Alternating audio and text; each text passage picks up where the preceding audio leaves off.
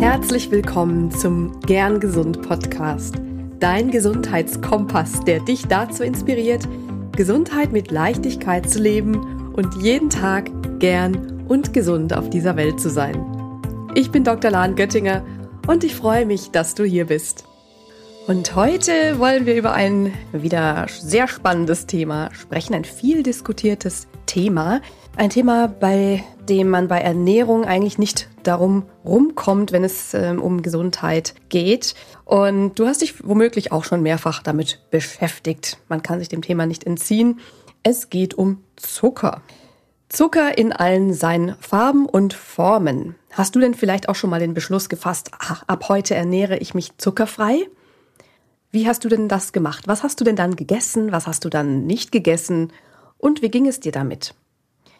Was heißt denn überhaupt zuckerfrei essen? Das ist das, was wir als allererstes überhaupt mal klären sollten, wenn wir von zuckerfrei Essen sprechen. Denn für manche heißt es, ähm, nur die Packung Gummibärchen wegzulassen.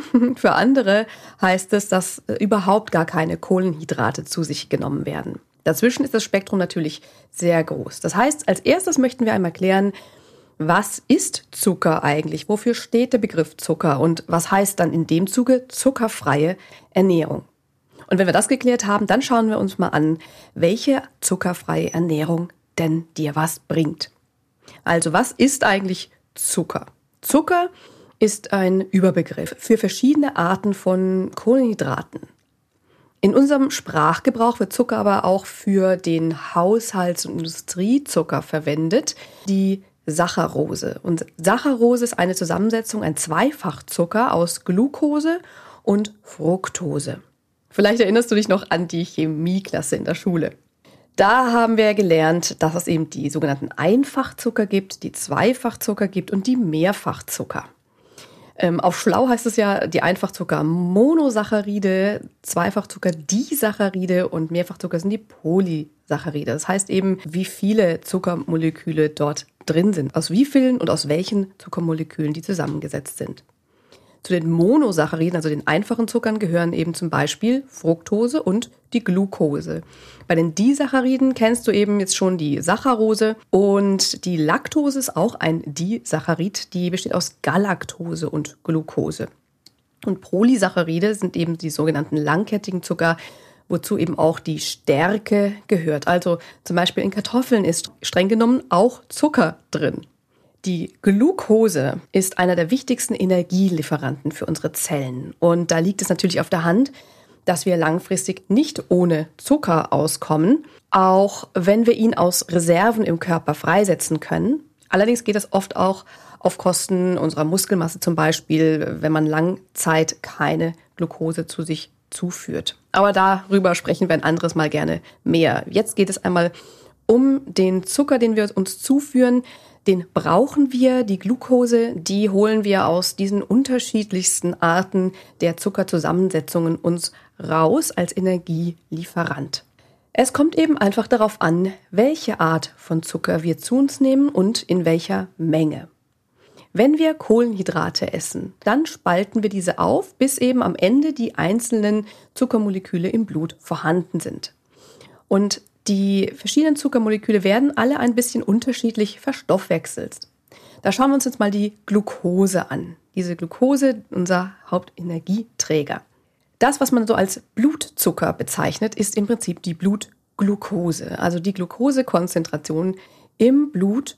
Und diese Glukosekonzentration wird durch ein gut abgestimmtes System auf einem bestimmten Level gehalten, dass eine bestimmte Menge an Blutglucose immer verfügbar ist, damit wir funktionieren, damit unser Hirn normal funktioniert, dass wir unsere Muskeln nähren. Und da kennst du höchstwahrscheinlich das Insulin und seinen Gegenspieler Glucagon. Das sind so die Hauptakteure bei dieser Regulierung der Glukosekonzentration. Da gehören aber noch ganz, ganz viel mehr Hormone dazu, ähm, wenn es um die Erhaltung der Blutglukosekonzentration geht. Aber Insulin und Glucagon kann man sich merken, das sind schon mal diese Hauptakteure, die bestimmen, wie viel Glucose gelangt in die Zellen, wenn wir gegessen haben und wie viel Glucose wird aus den Reserven freigesetzt, wenn wir länger nichts gegessen haben und die Blutglucose sinkt. Und dann wird die Glucose in den Zellen verteilt. Vor allem im Gehirn, in den Muskelzellen, in der Leber und auch in den Fettzellen. wo sie dann als Energielieferant zum einen für die Muskelzellen ins Gehirn und als Energiespeicher in den Fettzellen eben einen gewissen Prozess durchläuft, der diese Episode sprengen würden. Das läuft dann durch einen langen, langen Zyklus an verschiedenen Reaktionen, wo am Ende dann bei Energie rauskommt. Ich möchte dich damit jetzt auch nicht langweilen, sondern ich möchte lieber einmal schauen, was das eigentlich für dich so bedeutet. Normalerweise, das heißt im Rahmen einer natürlichen, aber eben teils unausgewogenen und auch unregelmäßigen Ernährung unserer Vorfahren, Normalerweise ließ sich damit dann die Balance des Blutzuckers ziemlich gut einstellen. Aber mit der heutigen Ernährungsweise in der modernen Welt gerät diese Balanceeinstellung etwas aus den Fugen, denn wir haben ein paar ordentliche Zuckerprobleme in unserer Welt. Das Problem Nummer eins ist, Zucker ist allgegenwärtig in allen möglichen Formen, eben von einfach über zweifach über Polysaccharide.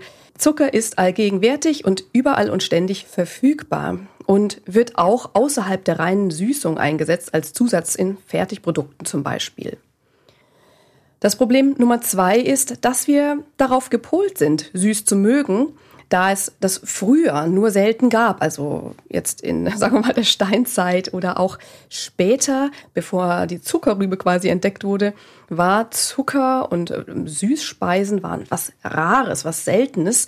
Zucker ist vor allem eben auch der Einfachzucker, ist einfach ein guter Energielieferant. Deswegen sind wir darauf gepolt, diesen Zucker gut zu finden, um, um damit möglichst schnell verfügbare Kalorien zu bekommen. Also wir fallen jetzt immer noch darauf rein, wenn wir nicht darauf acht geben. Und das Problem Nummer drei ist, neben süßem Essen haben wir auch eine Kultur an süßen Getränken etabliert, die obendrein auch noch irreführend beworben werden. Stichwort ähm, Softdrink-Werbung mit sportlichen Menschen ähm, zur Erfrischung. Also es suggeriert, dass es auch noch fit macht. Dann steht dem Ganzen eben gegenüber, dass man auch immer häufiger hört, Zucker ist das reinste Gift. Was ist an dieser Aussage dran? Ganz so drastisch würde ich es nicht formulieren, aber ein Problem gibt es eben mit den schnell verfügbaren Zuckern und das sind vor allem diese Mono- und Disaccharide. Das sind leere Kalorien. Was heißt leere Kalorien? Leere Kalorien sind Kalorien ohne nachhaltigen Effekt, das heißt ohne wirkliche Sättigung, ohne Befriedigung unseres Hunger- und Sättigungsgefühls. Die kommen nur auf unser Kalorienkonto quasi drauf und der sehr süße Geschmack kann uns eben sensorisch befriedigen, das heißt eben ein Wohlgefühl auslösen, nur satt werden wir davon nicht. Das wird dann ein Problem, wenn wir dadurch die nicht für uns passende Menge an Kalorien zu uns nehmen, eben mehr Fettgewebe und mehr Übergewicht dadurch entstehen kann. Unser Blutzuckerspiegel lässt sich immer schlechter regulieren, da eine ständige Erhöhung der Blutglukosekonzentration ähm, eine Insulinresistenz begünstigen kann. Insulinresistenz heißt wiederum, dass unsere Zellen weniger gut auf Insulin reagieren und die Glucose damit weniger in die Zellen aufgenommen wird und im Blut bleibt. Das heißt, der Blutzuckerspiegel bleibt ständig zu hoch und ein hoher Blutzuckerspiegel, also wenn eben der Zucker in unserem Blut ist, die Glucose in unserem Blut ist, ist das tatsächlich schlecht für unsere Gefäßwände. Es werden auch mehr freie Fettsäuren gebildet durch einen Überschuss an Glucose, die wiederum auch schlecht sind für unsere Blutgefäße, was dann eben auch langfristig zu Arteriosklerose führen kann. Und dadurch, dass weniger Insulin Wirkung ankommt, wird noch mehr Insulin ausgeschüttet und das führt zu noch mehr Fettbildung und führt zu noch mehr Insulinresistenz. Das klingt jetzt alles sehr komplex. Du kannst dir merken, es ist ein Teufelskreis und ob und wie schnell es zu einer Insulinresistenz kommt, Dafür sind eben verschiedene Faktoren verantwortlich. Also ein dauerhaft erhöhter Zuckerkonsum ist eben einer davon. Das heißt eben ein dauerhaft erhöhter Zuckerkonsum im Sinne von vielen einfachen und zweifachen Zuckern, also schnell verfügbaren Zuckern, die einen schnellen Anstieg des Blutzuckers, der Blutglucose bewirken. Ansonsten sind eben auch genetische Faktoren dafür verantwortlich, eben ob Diabetes in der Familie vorkommt oder auch ein sehr hoher Anteil an Fettzellen, besonders im Bauchbereich, eben dieses intraabdominelle Fett heißt das, also das Fett, das im Bauch drin ist, das Bauchfett, das begünstigt auch eine sogenannte Insulinresistenz. Das ist jetzt alles sehr vereinfacht. Was aber wichtig eben dabei zu merken ist, dass viel einfache Zucker das begünstigen können, dass unser Zuckerstoffwechsel schlechter wird.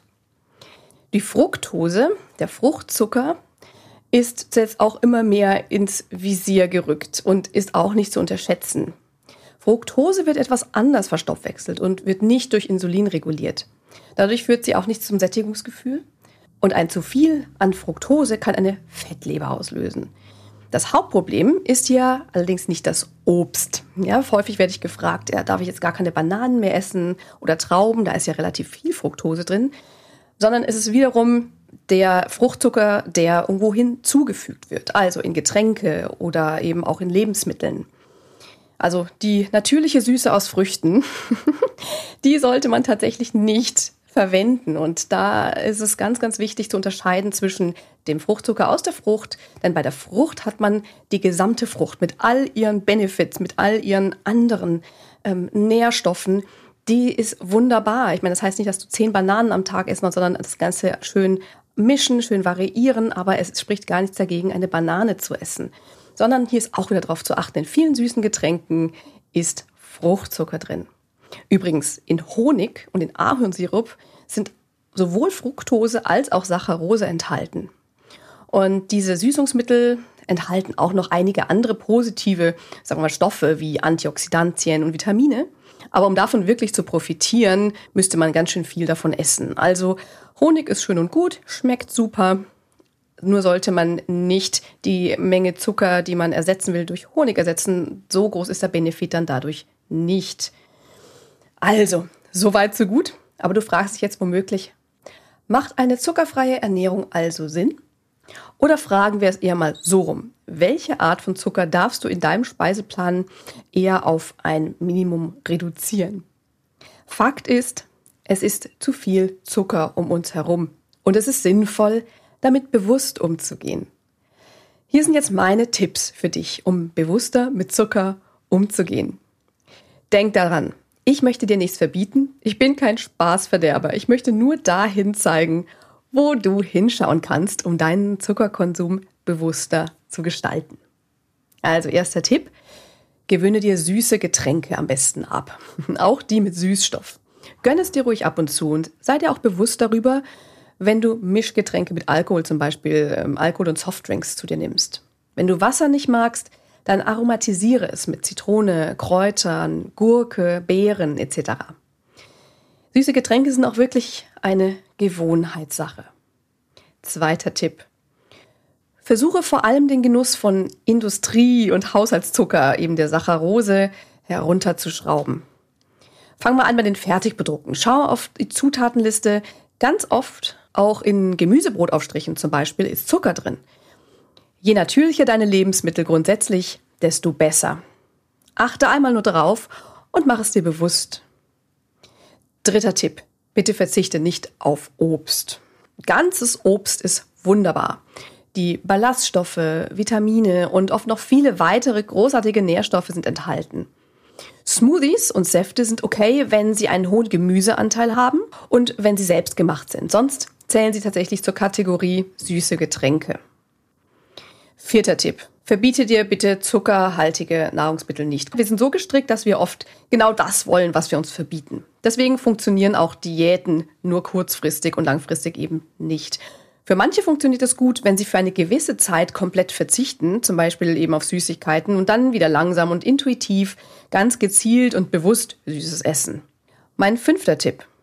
Bevorzuge bei den komplexen Kohlenhydraten, wie es so schön heißt, die, die zusätzlich durch mehr Ballaststoffe für längere Sättigung sorgen. Also wenn wir jetzt über Reis zum Beispiel sprechen oder ähm, verschiedene Getreidesorten.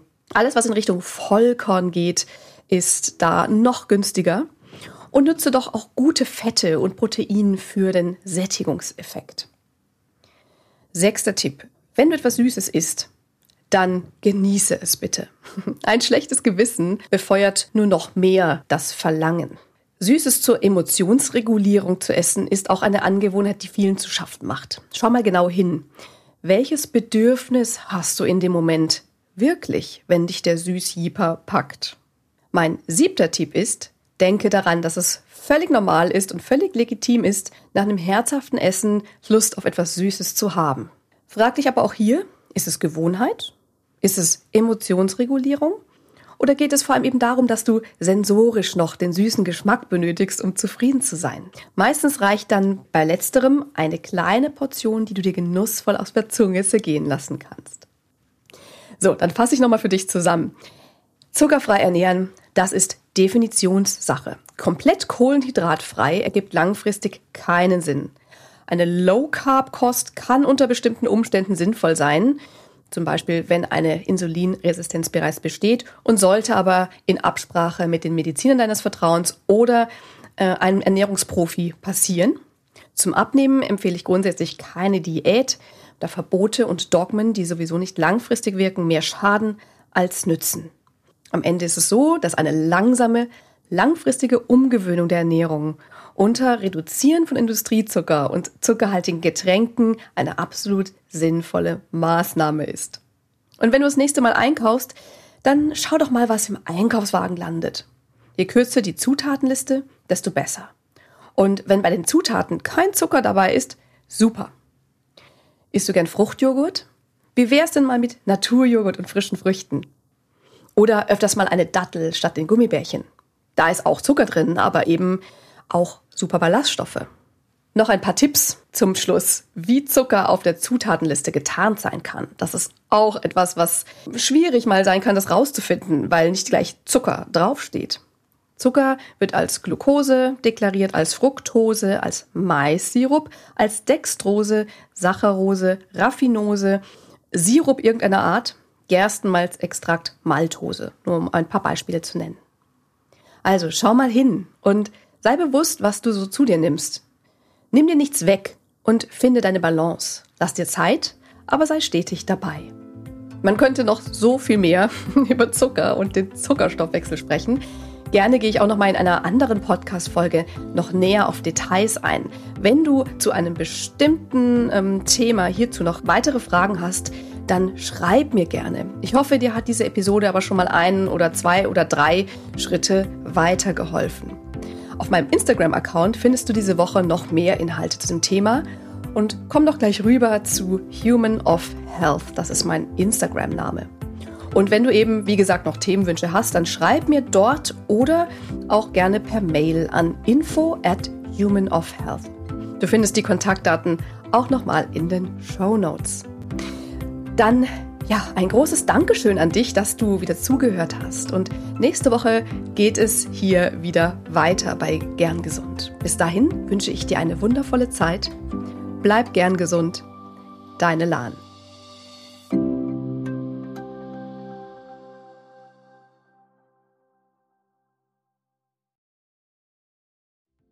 Ganz lieben Dank an dich, dass du heute reingehört hast in den Gern Gesund Podcast.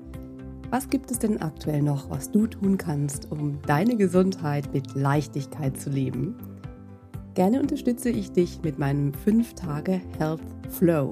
Fünf Tage lang bekommst du eine E-Mail von mir mit Ideen, Impulsen und Übungen, um direkt ins Tun zu kommen.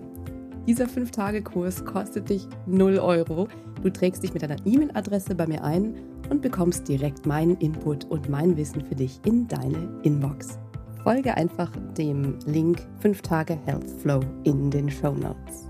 Und wenn du noch weitergehen möchtest, dann melde dich doch gerne direkt bei mir, wenn du magst. In einem kostenfreien und unverbindlichen Gespräch schauen wir, in welchen Gesundheitszielen ich dich ganz persönlich unterstützen kann.